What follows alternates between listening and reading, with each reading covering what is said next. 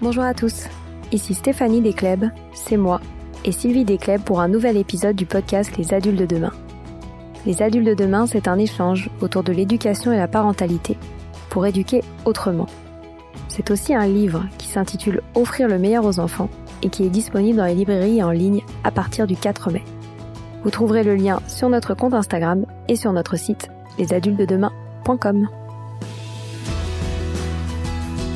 C'est avec joie aujourd'hui que je vous présente un projet d'école que j'affectionne particulièrement, la Lab School. Pascal Hague est une personnalité du monde de l'éducation que j'admire depuis quelque temps. Tout d'abord, son parcours de vie est si singulier et inspirant. De la musique aux études indiennes, en passant par le HESS, puis la création de la Lab School à Paris, sa soif de curiosité l'a toujours guidé dans sa vie, jusqu'à l'éducation. Créée en 2017, la Lab School est une école à Paris basée sur la recherche, c'est-à-dire une école laboratoire adossée à un département d'université ou à une institution qui forme des étudiants.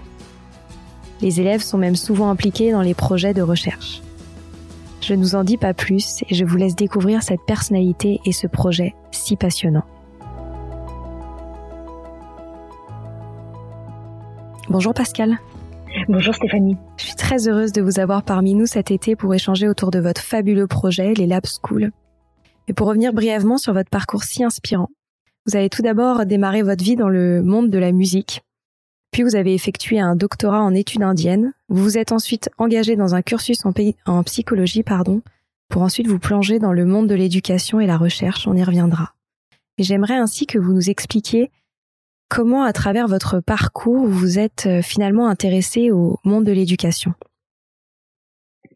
Je pense que j'ai baigné dans le monde de l'éducation très tôt, puisque mes parents étaient tous les deux enseignants et des enseignants très engagés, inspirés par la pédagogie Freinet. Donc, euh, dès l'âge de 7-8 ans, euh, je passais une partie de mes vacances d'été à accompagner les stages de pédagogie Freinet où on faisait de l'expression corporelle, de la poterie. Enfin, je pense que j'ai vraiment baigné dedans dès ma plus petite enfance et euh, ça m'a peut-être rendu euh, inadaptée au système scolaire classique parce que j'ai eu une scolarité où j'ai été très malheureuse, notamment au collège, au collège et au lycée un peu moins parce qu'on commence à pouvoir choisir ce qu'on fait. Mais euh, je pense qu'une fois que l'école était finie, ma plus grande hâte était d'en sortir et en espérant ne plus jamais y retourner. Mmh. je savais pas ce qui m'attendait. Euh, et donc je me suis engagée dans, je faisais de la musique et je me suis engagée dans un, un parcours d'études musicales au conservatoire, donc en échappant au, au banc de l'université. Et j'ai été musicienne pendant une dizaine d'années. Là aussi, la question de l'enseignement, de la transmission des savoirs m'a toujours intéressée. J'ai aussi enseigné euh, parallèlement à une carrière de, de concertiste, de musicienne. Et au bout de quelques années, je me suis rendu compte que c'était fascinant, mais que j'étais intellectuellement pas suffisamment nourrie. Ça m'a conduit à reprendre un cursus d'études en études indiennes. Euh, donc, je me suis intéressée à la, à la, langue sanscrite, à la grammaire, et là aussi à la transmission des savoirs. Dans la tradition indienne, la transmission des savoirs se fait de manière assez différente de la nôtre et aussi éloignée que possible de la pédagogie freinée, je pense, avec une transmission de maître à disciple où le savoir du maître n'a pas à être remis en question. Donc c'était vraiment intéressant de, de voir un, autre monde. Euh, et j'ai eu la chance à l'issue de cette thèse de rentrer à l'école des hautes études en sciences sociales où j'ai rencontré là aussi des, des gens absolument fascinants et qui travaillaient sur des questions aussi opposé, aussi éloigné que possible de, de, mes propres sujets de recherche, puisque j'étais entourée d'anthropologues, de politologues, de sociologues, de personnes qui travaillent sur des, des problématiques contemporaines et au bout de quelques années, je me suis dit que la grammaire sanscrite, aussi fascinante soit-elle, euh, ne donnait pas beaucoup prise sur le monde, le monde contemporain. Et j'ai commencé à, à m'interroger sur l'utilité sociale de mes recherches. À un moment, les textes sanscrits du 4e, 5e siècle avant notre ère, c'est fascinant intellectuellement. Mais je me suis demandé aussi à, à, quoi ça servait ce que, ce que je faisais. Entre-temps, j'étais aussi devenue maman, d'ailleurs, ça a forcément euh, transformé ma vie. Et, euh, et j'ai eu envie de faire quelque chose qui ait aussi une utilité sociale et qui soit une recherche plus engagée, un peu moins éloignée du, du monde réel.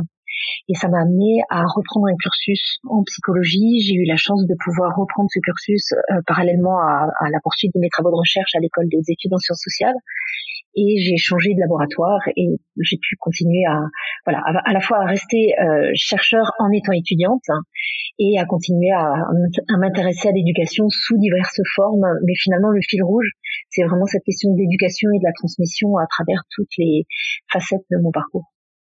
Parce que c'est vrai que ce qui est fascinant autour de votre parcours, c'est votre amour pour les études, si on peut le dire, parce que c'est vrai que j'ai l'impression que vous avez fait beaucoup d'années d'études. Comment est-ce que vous l'expliquez?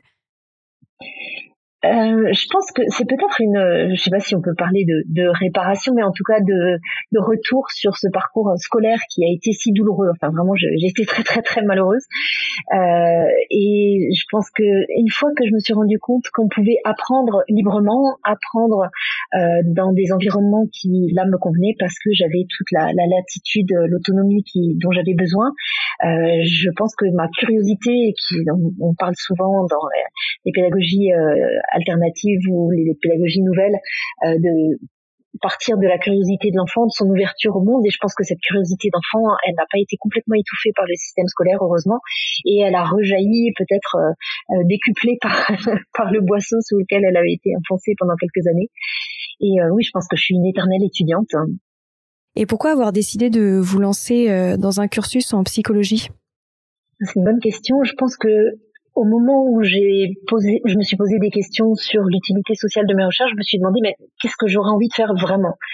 Et à ce moment-là, je me suis dit si je devais recommencer, si j'avais 18 ans, que je devais faire un choix d'études, peut-être que je m'orienterais vers euh, la médecine ou vers une, euh, une profession qui soit tournée vers, vers l'aide, vers les autres, hein, vers l'humain et euh, reprendre, euh, j'avais plus de 40 ans, reprendre des études de médecine à plus de 40 ans, ça me semblait euh, pas forcément une, une chose évidente. et par mmh. contre, je me suis toujours intéressée aussi à travers la question de la transmission, de comment on apprend. Je me suis intéressée au fonctionnement de, de, de l'esprit humain, au fonctionnement du cerveau, et donc ça a été assez assez naturel de de choisir la psychologie, alors que à l'école des hautes études, mes collègues me disaient bah tu pourrais faire un, un, cursus en sociologie, tu serais plus proche de ce qu'on fait à l'école des hautes études. Euh, mais finalement, j'ai choisi ce qui m'intéressait vraiment euh, à ce moment-là, à ce moment-là de ma vie, de mon parcours. Et pourquoi avoir euh, décidé d'allier à un moment dans votre vie la recherche et la création d'une école?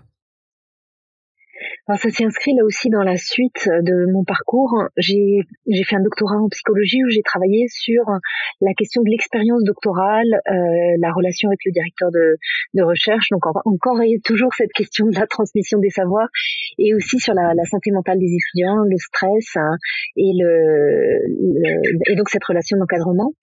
Et en travaillant avec et sur les doctorants, je me suis rendu compte que souvent ils étaient extrêmement stressés, mais que ce stress était quelque chose qui euh, marquait finalement tout euh, le système éducatif. J'ai commencé à chercher les causes, à remonter euh, de fil en aiguille vers de plus de, plus en plus tôt vers le, début du système éducatif, et je me suis rendu compte qu'il y avait un malaise dans la recherche, pardon, dans l'éducation, qui était omniprésent, qui n'était pas récent, et, et ça c'était il y a il y a 7-8 ans, mais ça n'a fait que s'accentuer au cours des dernières années.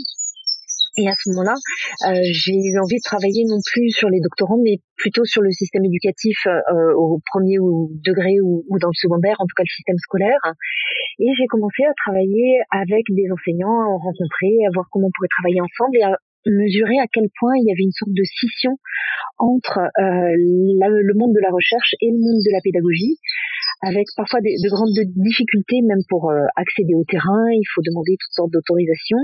Et en France en particulier, on a une sorte de clivage entre euh, le monde de la recherche et celui d'éducation. J'ai alors fait euh, ce que font les chercheurs. Je suis allée regarder ce qui se passait euh, autour de moi, dans, ailleurs dans le monde, et c'est comme ça que j'ai découvert ce modèle que j'ai trouvé absolument magnifique, qu'on appelle des écoles laboratoires ou des laboratory schools, des lab schools en, abrégé, euh, qui sont des écoles adossées à une équipe de recherche ou à un laboratoire de recherche, qui sont en général situées sur les campus universitaires. Et la première d'entre elles a été créée par un grand, grand philosophe et pédagogue qui s'appelle John Dewey aux États-Unis à Chicago à la fin du 19e siècle. L'idée de John Dewey au départ, c'était d'avoir un espace dans lequel on ait une vraie école, donc en milieu écologique, mais qui puisse être un lieu où les chercheurs viennent observer, échanger avec euh, les enseignants, donc un, rapport très complémentaire entre la recherche et la pédagogie, un rapport d'échange, et qu'on pourrait comparer dans une certaine mesure avec un, un hôpital universitaire, un CHU, où euh, l'hôpital réel euh, est situé à proximité d'équipes de recherche et où ce lien entre la recherche et la médecine se fait de manière très naturelle. Avec la différence évidemment que les enfants ne sont pas malades, mais euh, ça, ça, reste un champ de recherche et d'avoir cette possibilité d'interaction euh, au quotidien parce que c'est un, un, tout organique hein, euh, facilite grandement les choses par rapport au fait d'aller euh, de manière ponctuelle une fois par semaine, une fois par mois euh, ou sur une période courte observer ce qui se passe dans une école. Ouais, c'est c'est super euh, c'est super innovant et, et hyper intéressant. Est-ce que vous pourriez du coup nous expliquer mais ça date du 19e siècle. Ouais. ouais, mais dans notre euh, dans notre écosystème français, c'est vrai qu'on a peu l'habitude de voir ça. Tout à fait. Et quand euh, j'ai quand j'ai découvert ce modèle, moi étant enfant d'enseignant du public, j'ai commencé par euh, me tourner tout naturellement vers euh, les pouvoirs publics. je suis allée rencontrer des gens au ministère de l'Éducation, jusqu'à l'Élysée, au rectorat, un peu partout. Et, j'ai vraiment trouvé un très bel accueil, hein, une grande ouverture. Toutes les personnes que j'ai rencontrées m'ont dit que ce serait vraiment intéressant. C'est vrai qu'on a cette difficulté en France, mais on s'est retrouvés tous, malgré toute la bonne volonté des acteurs, confrontés à, un système français qui est très compliqué, c'est-à-dire que faire quelque chose de différent euh, peut susciter euh, des oppositions, des craintes, euh, des réticences, et notamment la question d'un recrutement d'enseignants qui seraient volontaires pour travailler avec des chercheurs, parce que c'est quelque chose qui ne s'improvise pas et qui peut pas s'imposer comme ça. On peut pas dire dans, dans, une école, ben voilà, maintenant vous allez travailler avec des chercheurs. Si les enseignants n'en ont pas envie, ça fait partie de leur liberté pédagogique aussi de vouloir travailler différemment ça prend du temps de travailler avec les chercheurs, ça demande aussi de se sentir suffisamment euh, à l'aise avec sa posture d'enseignant pour euh, pouvoir l'interroger, euh, avoir une démarche réflexive, et ça demande aussi de la part des chercheurs un travail sur la posture du chercheur qui peut tendance, avoir tendance parfois à être un peu surplombante, et donc se mettre soi-même aussi en position réflexive et à la fois par rapport à la recherche, par rapport aux, aux élèves, au champ et aux finalités de la recherche, et puis par rapport à, à notre propre démarche où il n'est pas facile simplement d'être euh, dans une posture expérimentale où on vient collecter des données puis on rentre dans notre euh, dans notre laboratoire pour les, les analyser. C'est vraiment une, une, approche beaucoup plus collaborative. Oui, c'est génial. Euh, je ne sais pas si j'ai répondu à votre question. Je crois que j'ai perdu un peu de fil. non, non, mais c'est c'est parfait. J'allais j'allais justement vous demander euh, de nous parler de la création de la Lab School à Paris. Oui.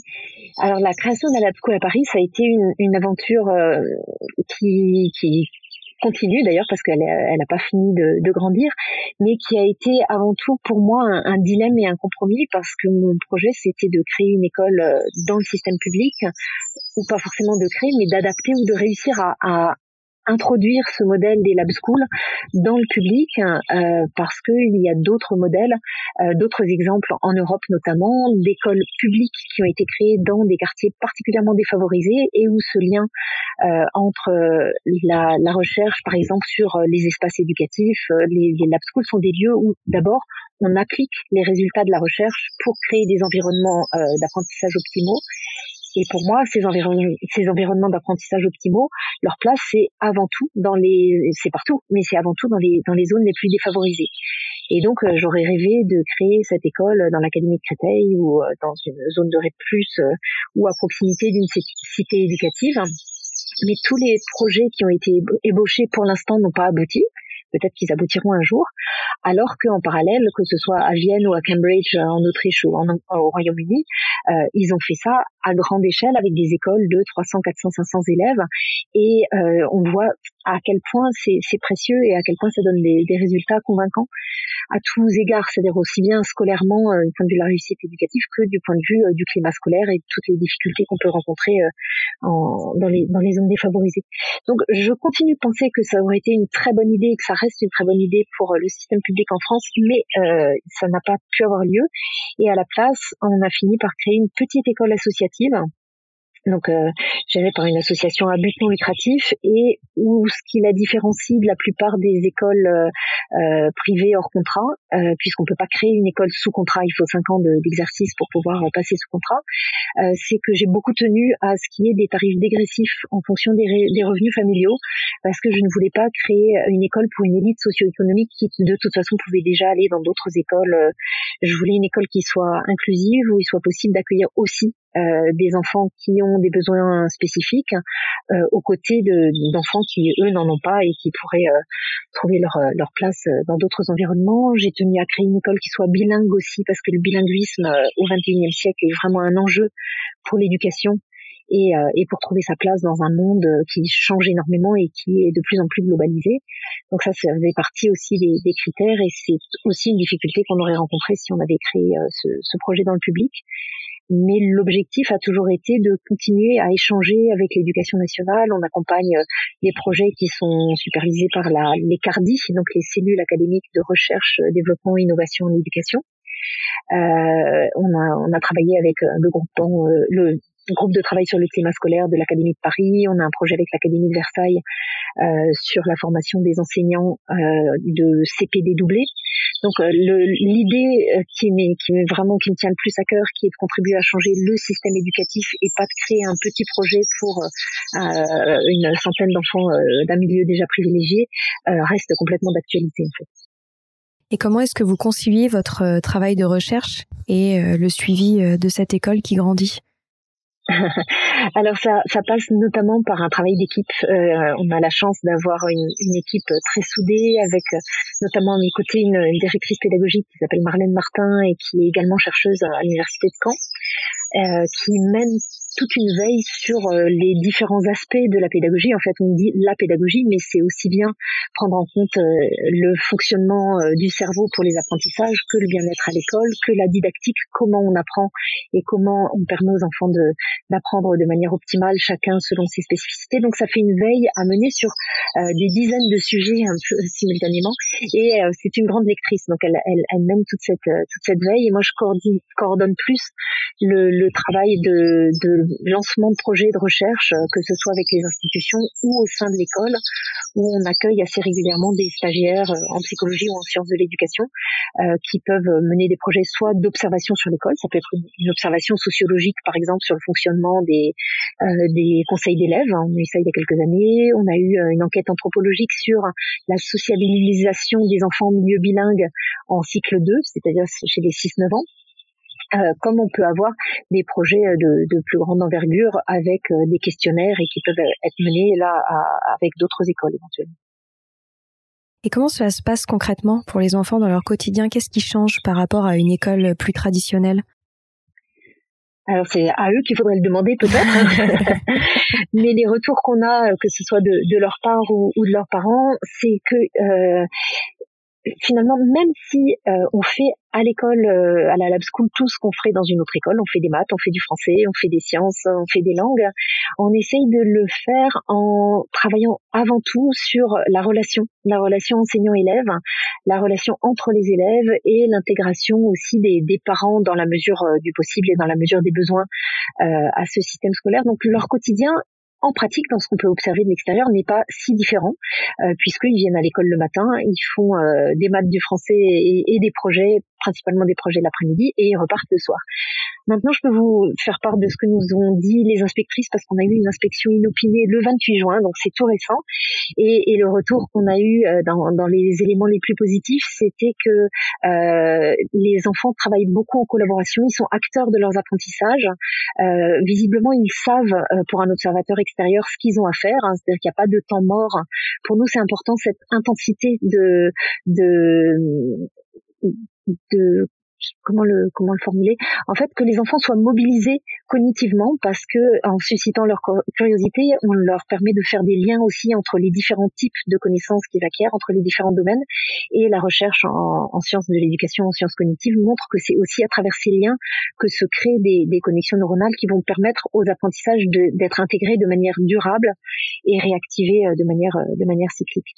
Donc ça c'est peut-être euh, la principale différence dans le dans, ce qu'on peut dire. Ils passent pas leur journée assis euh, derrière une table, mais il faut dire aussi qu'il y a quand même beaucoup d'écoles et de plus en plus, heureusement, où euh, les, enseignants cherchent à rendre les enfants euh, actifs et, et donc il y a beaucoup d'écoles où les enfants ne passent pas leur journée derrière derrière un bureau, derrière une table, heureusement.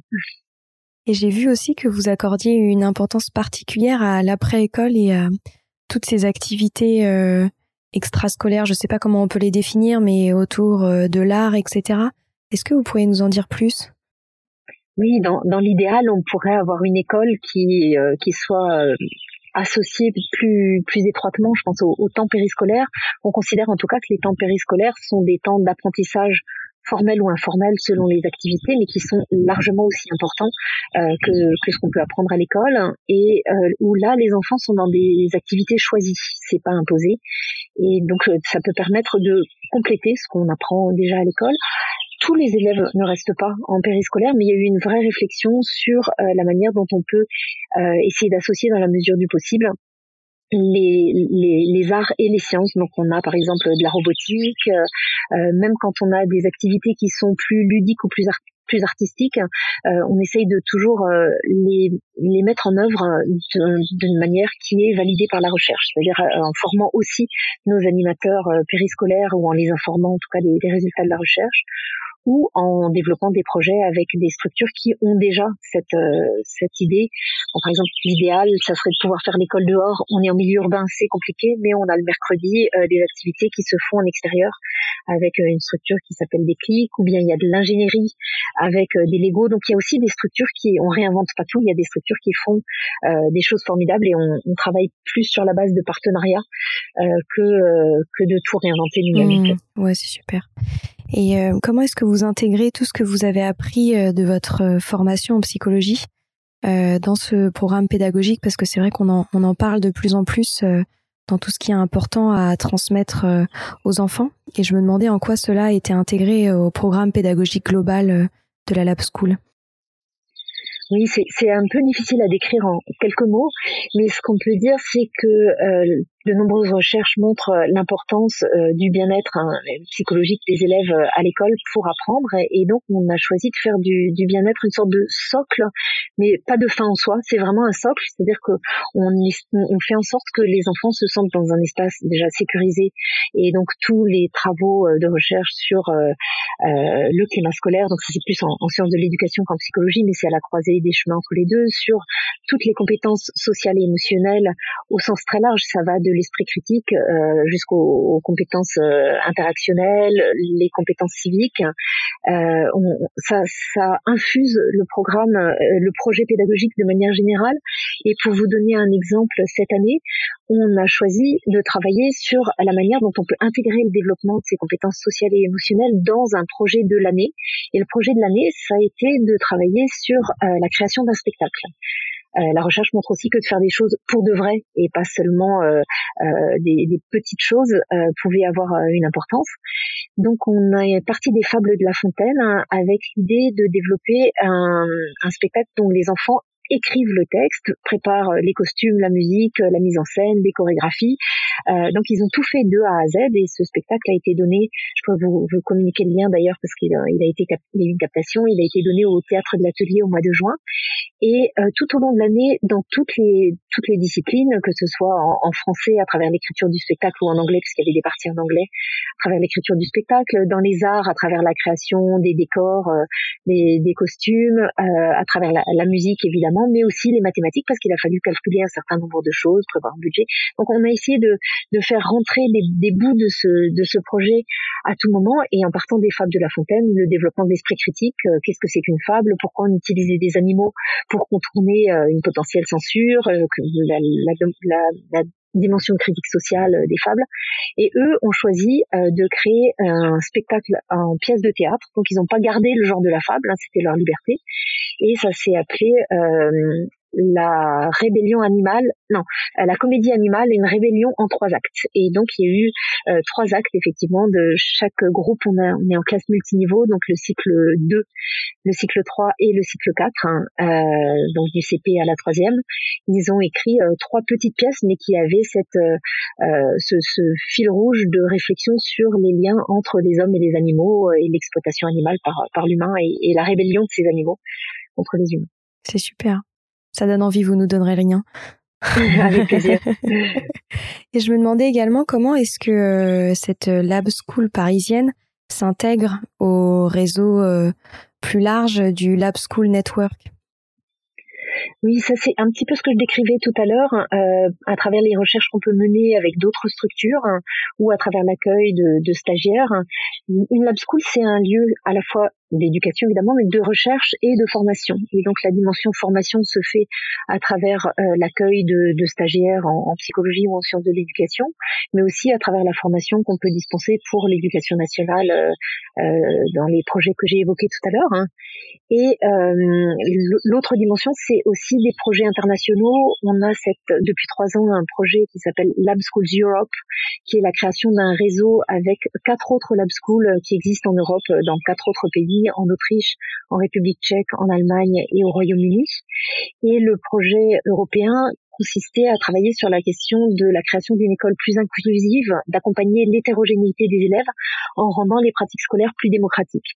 Et donc pour nous, par exemple, la création d'un spectacle, ça a été aussi donner la parole aux élèves pour pouvoir euh, euh, leur permettre de s'exprimer, un autre exemple qui me tient à cœur, qui est vraiment en cours et tout récent, ça a été d'associer les élèves, en tout cas les plus grands, comme co-chercheurs à un projet de recherche, c'est-à-dire qu'ils sont pas euh, dans un, une approche où ils sont des objets de recherche, mais ils ont vraiment contribué à l'élaboration de la thématique, la problématique de recherche dès le départ. Euh, C'était sur la question de l'identité à l'adolescence. On a eu cette, année plusieurs élèves qui s'interrogeaient sur les questions de, genre, d'identité, euh, d'orientation sexuelle, etc. Et donc on leur a proposé d'abord un groupe de travail, puis à l'issue de ce groupe de travail, de participer à un projet de recherche. Et ils ont déjà participé à une vraie journée d'études, à une émission de radio, euh, l'émission de Louis, Touret. Et on est en train d'écrire un article euh, avec eux, après avoir euh, été associé aussi à la collecte de données. On a élaboré un questionnaire en ligne qui a obtenu plus de 1200 réponses. Euh, et donc là, ils sont associés de A à Z au projet et on voit euh, que ça a aussi des effets sur les apprentissages parce que par exemple, les analyses statistiques, ben, ils ont appris ce que c'était que euh, une moyenne, un écart type qu'ils apprennent à l'école, mais le fait que ça soit euh, vraiment concrètement relié à un projet sur lequel ils travaillent a donné une dimension complètement différente hein, par rapport à un exercice où on leur demanderait de calculer la vitesse de, de vidange d'une baignoire. si on fait encore des choses pareilles. C'est extraordinaire. Est-ce que euh, il, est accessible pour euh, d'autres personnes dans le milieu scolaire qui ont créé des écoles, des enseignants, etc., d'avoir accès justement aux, résultats de, de vos recherches? Je connais pas très bien le monde de la recherche, donc euh, c'est pour ça que je me permets de vous poser la question on essaye de partager au maximum. On avait commencé la première année un podcast pour lequel il y a six épisodes sur notre site. Euh, il y a une, chaîne aussi, une chaîne YouTube euh, dans, laquelle on diffuse à la fois des, éléments sur nos propres recherches, mais aussi des événements euh, qu'on a pu organiser, notamment nos petits déjeuners scientifiques où on invite régulièrement des chercheurs pour leur permettre de partager leurs travaux avec le plus grand nombre possible de personnes. Et ces rencontres sont toujours enregistrées. Euh, en tout cas depuis le confinement. Donc euh, on, peut les trouver sur euh, cette chaîne YouTube qui s'appelle Lab School Network. Et puis il y a des articles et une partie des articles sont disponibles en ligne sur notre site. Et donc on peut aussi nous, nous contacter pour avoir plus d'informations. Et on organise deux fois par an des, des journées de formation sur la création d'une lab school ou d'une école qui pourrait avoir envie, sans être une lab school, de, de s'intéresser aux liens avec la recherche. Et donc c'est une manière aussi de, de partager cette expérience le plus largement possible. Vous en avez parlé en filigrane pendant tout cet échange, mais est-ce que vous pourriez euh, nous partager vos, vos projets à venir pour la Lab School? Alors pour la lab school proprement dite, comme on a grandi en même temps que les enfants, la première année on avait des élèves uniquement d'élémentaire et là pour la cinquième année euh, on a eu notre première promotion d'élèves de, brevet qui ont tous obtenu le brevet avec Génial, félicitations. et les prochains développements c'est l'ouverture du lycée avec une classe de seconde qui ouvre à la rentrée 2022, puis une classe de première et terminale euh, les deux rentrées suivantes. Et on a fait le choix euh, pour différentes raisons de, de proposer le baccalauréat international, euh, l'IB, euh, notamment parce que le, bah, les réformes actuelles du, du baccalauréat sont un petit peu compliqué, ça, ça bouge beaucoup, c'est un peu compliqué à suivre. On savait pas trop ce qu'on pourrait proposer à nos élèves pour le bac d'une part, et d'autre part le, le contrôle euh, ou le, les conditions qui sont proposées hors contrat pour le baccalauréat sont très différentes des écoles euh, publiques et, sous contrat, avec uniquement un contrôle final, alors que euh, on est passé au contrôle continu pour toutes les pour toutes les autres écoles. Ça crée une inégalité de traitement qui nous, qui nous chagrinait un peu. Et donc on a fait le choix plutôt du baccalauréat international qui euh, est quelque chose qui existe depuis les années 60, qui est bien validé, qui est très proche de notre philosophie puisqu'il vise vraiment à ouvrir les, élèves sur le monde et à, à stimuler une dimension d'engagement, euh, de contribution à, à, un monde et à une planète euh, qu'on voudrait aussi euh, durable que possible. Donc voilà, c'est le, le choix qu'on a fait. On est actuellement en cours d'accréditation pour pouvoir ouvrir l'IB à partir de la rentrée 2023. Et je sais aussi, on n'en a pas parlé, que l'éco-responsabilité est un point très important pour vous euh, dans cette école. Est-ce que vous pourriez peut-être nous dire aussi euh, ce que vous faites euh, autour justement euh, de l'engagement écologique ou même de la découverte du monde, de la terre, de la biodiversité auprès des enfants? Absolument. Nous, nous, accueillons des services civiques et il y a deux services civiques en charge du développement durable. Et on essaye toujours de mettre en place des projets qui vont à la fois intéresser les élèves, mais aussi qui correspondent aux, aspirations des, jeunes.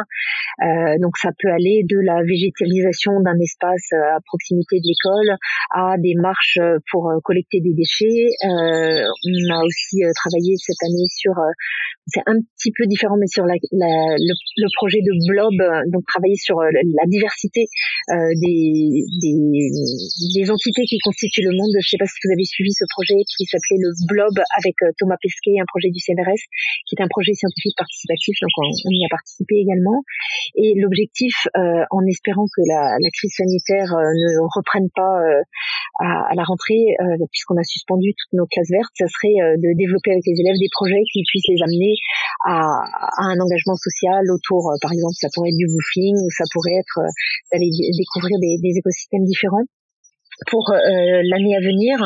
Euh, c'est plus un engagement d'éco-citoyenneté, on a un nouveau projet euh, européen avec une seule autre école en République tchèque, donc l'une des Lab Schools, qui s'appelle construire, enfin bridging over troubled waters. Donc c'est construire des ponts sur des eaux troubles, et c'est un projet autour de l'identité et des valeurs et de d'accompagner les enfants dans la réflexion sur leur identité en menant des enquêtes auprès de leurs aînés. Ils peuvent aller interroger leurs parents, leurs grands-parents et réfléchir, par exemple, sur les sur les valeurs à partir des devises des différents pays, voir si ces devises sont encore pertinentes euh, aujourd'hui et sinon, si elles ne le sont plus, euh, voir comment on pourrait en créer de nouvelles et ça passera là aussi par la création euh, d'un spectacle euh, et d'un projet de recherche où les enfants seront associés comme co-chercheurs. Donc ça fait partie des, des, projets qui du Lab School Network qui dépassent euh, strictement le, le, cadre de l'école parce que c'est ma, ma, ma conviction et ma, ma volonté chaque fois qu'on a des projets qui sont financés en particulier par des fonds publics comme les projets européens, c'est d'en faire bénéficier aussi des écoles publiques et de travailler en collaboration avec d'autres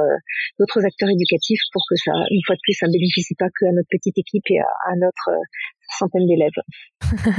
C'est passionnant. Et est-ce que vous avez euh, pour ambition d'ouvrir d'autres Lab School Dernière question. Dernière question. Euh, c'était le, c'était l'ambition au départ et ça, ça le reste, mais pas euh, moi en tant qu'individu. Euh, je suis chercheur et déjà travailler sur euh, une lab school en simplement supervisant le projet qui fonctionne bien grâce à une équipe euh, que je n'ai qu'à coordonner. c'est déjà très prenant. donc moi, à titre personnel, je vais pas ouvrir d'autres lab schools. Par contre, on est tout à fait disposé à accompagner d'autres créateurs d'écoles, soit des écoles qui existent déjà mais qui auraient envie de donner une dimension plus importante à la recherche, ou bien d'autres écoles qui auraient envie de, de s'ouvrir euh, en étant déjà d'emblée associées à une équipe de recherche. Il y a différents projets, dont un qui était très bien parti, qui a été euh, euh tué dans l'œuf par la crise sanitaire euh, parce que des autorisations n'ont pas pu être données à temps, et, et d'autres qui pour l'instant sont voilà encore en, gestation, et on espère bien que d'ici quelques années, il y aura, plusieurs lab schools en France. Super. Et eh ben je, je vous le souhaite et j'invite vraiment tous nos auditeurs qui s'intéressent à ce type d'école à, à, vous contacter parce que ça, ça donne envie et, euh, et j'ai l'impression que les, les, enfants en plus euh, passent des moments merveilleux dans ces écoles donc euh. c'est ce qu'on essaye de faire en tout cas. Merci beaucoup de votre invitation. Merci à, vous à très bientôt à très bientôt. Au revoir. Au revoir.